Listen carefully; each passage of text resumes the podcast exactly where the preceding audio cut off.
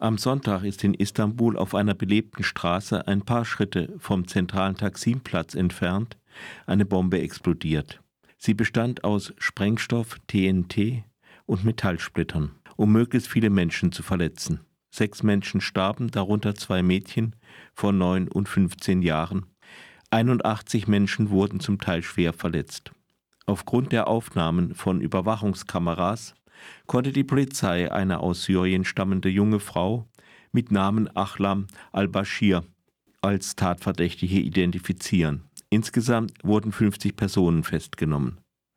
Gemäß Erklärungen des türkischen Innenministers Süleyman Soylu vom Montag und des Justizministers Bekir Bosda am Dienstag handelte es die mutmaßliche Attentäterin auf Anweisung der Zentrale der syrisch-kurdischen Miliz YPG, YPG in Kobane. Letztere gilt der Türkei als PKK-Ableger. Nach der Tat sollte sie nach Griechenland fliehen.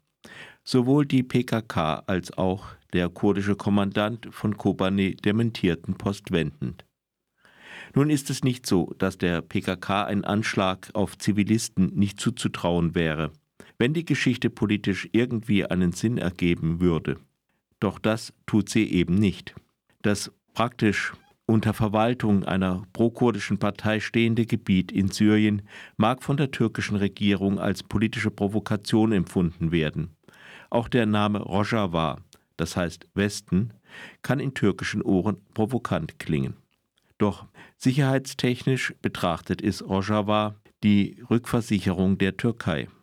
Einen wirklichen Guerillakrieg wie früher kann die PKK in der Türkei nicht mehr führen, denn das wäre auf kurz oder lang das Ende von Rojava. Selbst wenn man nicht an Rojava denkt, ist nicht auszumachen, was die PKK um alles in der Welt mit einem Anschlag auf Passanten in Istanbul derzeit hätte bewirken wollen. Vielen oppositionellen Beobachterinnen, wie zum Beispiel dem Journalisten Murat Yetkin, kam bei dem Anschlag zuerst die Parallele zu den Wahlen 2015 in den Sinn. Im Sommer 2015 hatte Erdogans AKP die Wahl praktisch verloren, doch es kam keine neue Regierung zustande. Am 10. Oktober sprengten sich zwei Aktivisten vom Islamischen Staat auf einer Friedensdemo in Ankara in die Luft. Man zählte 104 Tote und über 500 Verletzte. Das verängstigte Wahlvolk kehrte zur AKP zurück, die die Wahl im November gewann. Es stellte sich heraus, dass die beiden Attentäter zu einer türkisch-kurdischen Untergruppe des Islamischen Staates gehörten, die bereits einen Anschlag auf kurdische Aktivistinnen und einen weiteren auf eine Wahlveranstaltung einer prokurdischen Partei in Diyarbakir durchgeführt hatte. Außerdem stellte sich heraus, dass einer der Attentäter von Ankara vorher monatelang im Zusammenhang mit Sprengstoffanschlägen im Gefängnis war und nur elf Tage vor dem Anschlag freigelassen worden war. Untersuchungsverfahren gegen mehrere Polizeibeamte in diesem Zusammenhang wurden vom Gouverneur von Istanbul verhindert. Der inhaftierte ehemalige Co-Vorsitzende der prokurdischen HDP Selahattin Demirtas der auch Erfahrung als Anwalt hat, hat in einem Schreiben an die Internetzeitung T24 auf mehrere Ungereimtheiten im Zusammenhang mit dem Bombenanschlag von Istanbul aufmerksam gemacht. Zum Beispiel fragt Demirtas, wie es sein kann, dass die mutmaßliche Attentäterin, die angeblich eine spezielle Agentenausbildung durchlaufen hat, sofort alles ausplaudert und dann mit einem Hemd mit der Aufschrift New York fotografiert wird.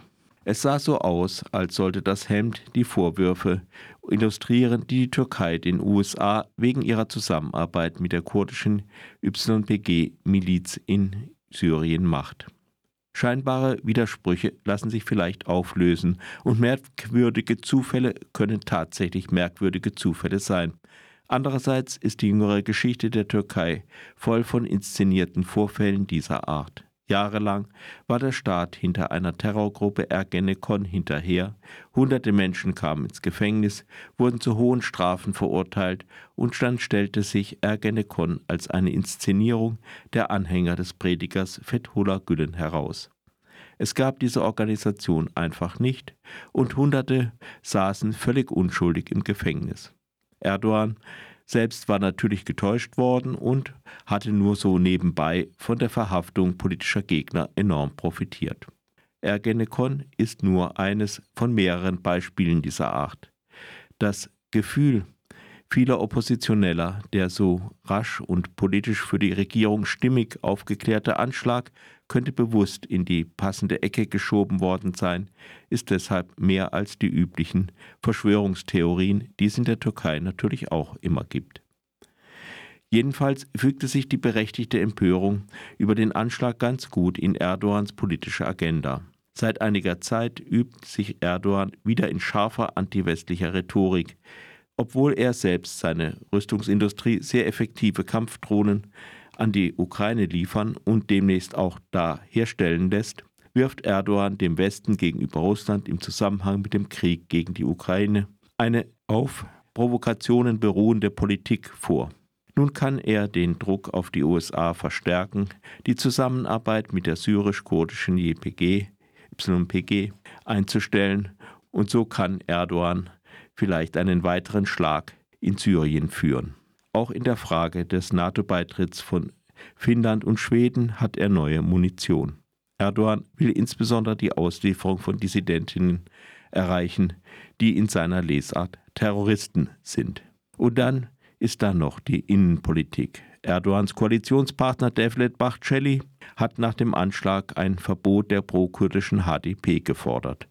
Soweit wird es bis zu den Wahlen im nächsten Sommer wohl nicht kommen, aber der Druck auf die anderen Parteien wächst, sich von den Kurdinnen zu, zu fernzuhalten.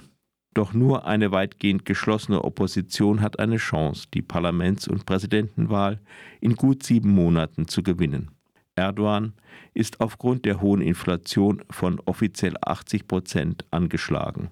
Doch in einer Atmosphäre der Terrormeldungen werden sich vielleicht viele Wählerinnen wieder um ihn scharen, anstatt einem sehr heterogenen Oppositionsbündnis ihre Stimme zu geben, so wie es im Herbst 2015 schon einmal geschehen ist.